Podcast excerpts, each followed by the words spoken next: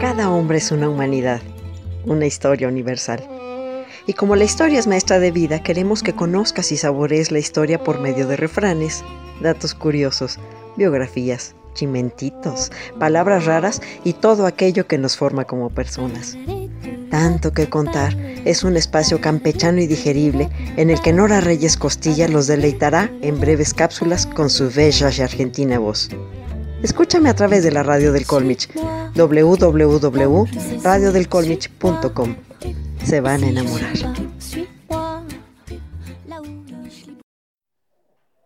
Cerremos los ojos un instante. Imaginen conmigo que es una madrugada de septiembre. Bajo un cielo intensamente azul se escucha el ruido marcial de cornetas y tambores en el zócalo de la Ciudad de México.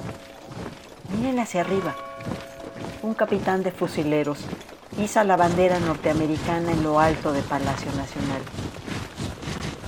Cientos de mexicanos moralmente deshechos contemplaron la escena. La imagen de la bandera de las barras y las estrellas ondeando en lo alto de la sede del poder los acompañará hasta la tumba. Era la primera invasión desde que Hernán Cortés refundó la Ciudad de México. Los invasores marcharon por las avenidas principales y ocuparon colegios, hospitales, los patios de los conventos. El general Winfield Scott eligió para sí una casa en el número 7 de la calle del Espíritu Santo, hoy Isabel la Católica. Las tropas deambulaban por todas partes entonando una tonadilla, Green Grow the Bushes. Fue a partir de entonces que los citadinos comenzaron a llamar a los invasores los Green Grows, los gringos. Desde la víspera se supo que el general Antonio López de Santana abandonó la ciudad a su suerte y puso sus 15 uñas en polvorosa. La indignación, el enojo y el espanto estaban allí. Todo era confusión. Desde las 6 de la mañana de aquel 14 de septiembre se anunció que la ciudad sería ocupada pacíficamente. Pero los mexicanos no se quedaron con los brazos cruzados, pues quitaron el empedrado de las calles para lanzar desde las azoteas las piedras y ladrillos a los invasores. Lo que pocos saben es que en la calle de Palma, número 37, estaba el primer hotel de categoría con fachada de ladrillo que llevó por nombre Hotel de la Bella Unión.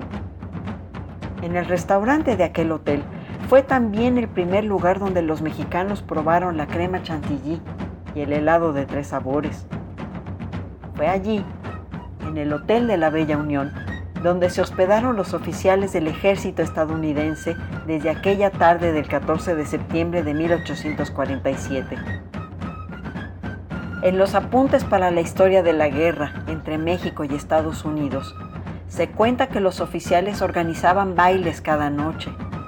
Los pisos bajos del hotel se convirtieron en salones de juego, que los primeros pisos se transformaron en cantinas, billares y salas de baile, y que los altos se destinaron a lo que la decencia no permite expresar. Según esos apuntes, desde las 9 de la noche hasta las 2 o 3 de la mañana duraban esas orgías que jamás se habían visto en México. El bello sexo mexicano era más abundante que lo que era de esperarse y compuesto en su mayor parte de prostitutas. Relata Guillermo Prieto en sus memorias de mis tiempos.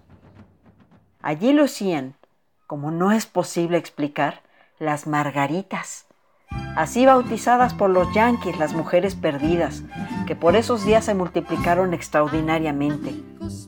Todo era en aquel salón chillante, intenso, febril, sus vivísimos hombres desmelenados, con las levitas y los chalecos desabrochados, mujeres casi desnudas, todo lo que tiene de más repugnante la embriaguez, de más asquerosa la mujer desenvuelta, de más repelente el grito y la carcajada de la orgía.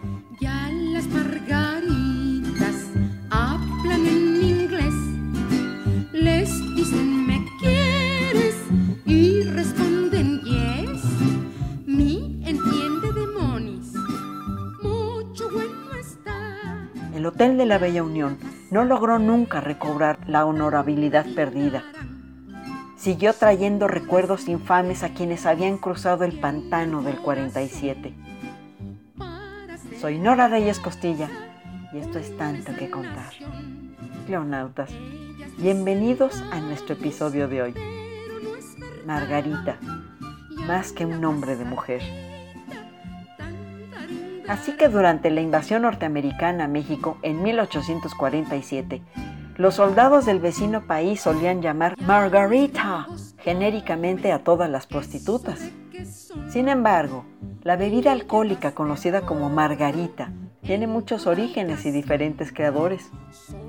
Una de las historias más tempranas sobre la margarita es que fue inventada en Puebla, México, en 1936.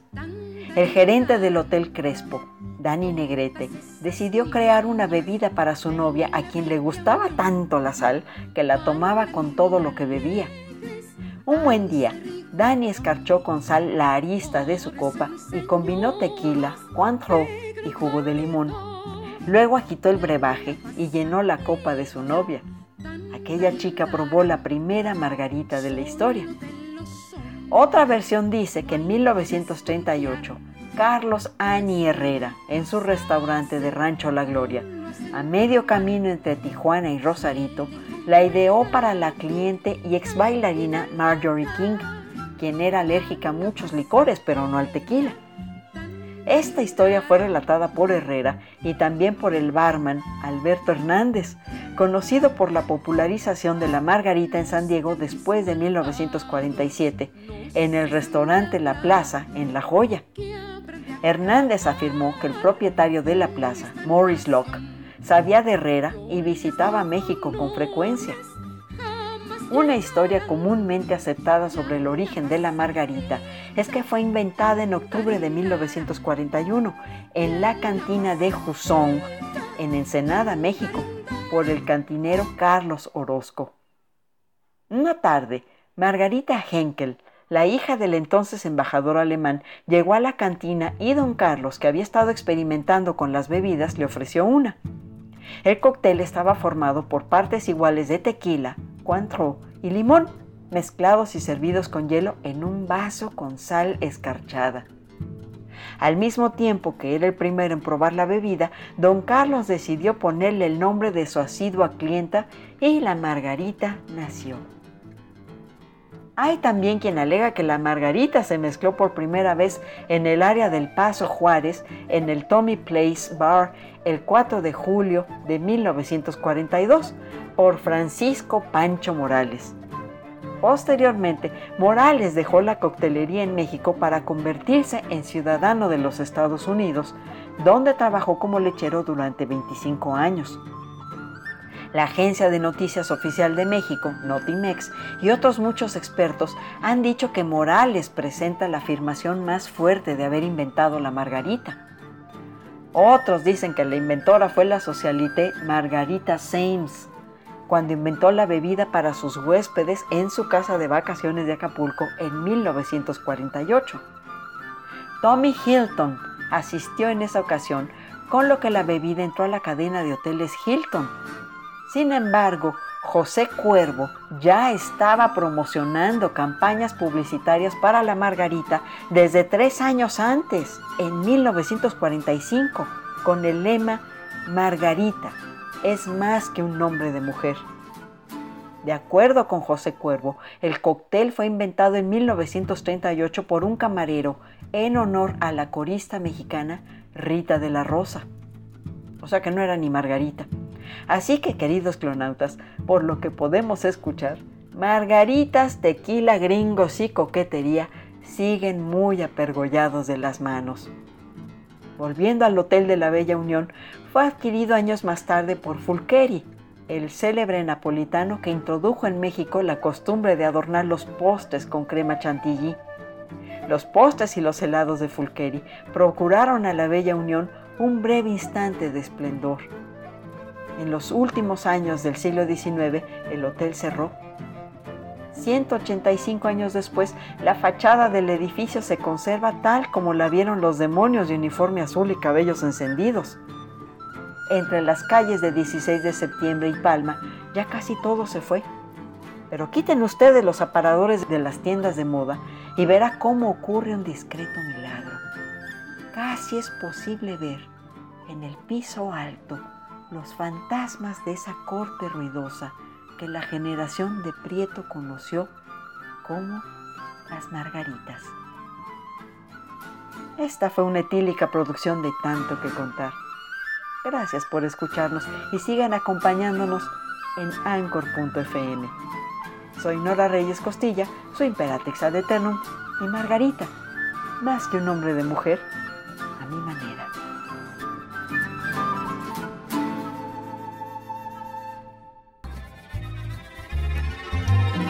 Esto fue tanto, tanto, tanto, tanto, Un poco de música, refranes, historias, saber.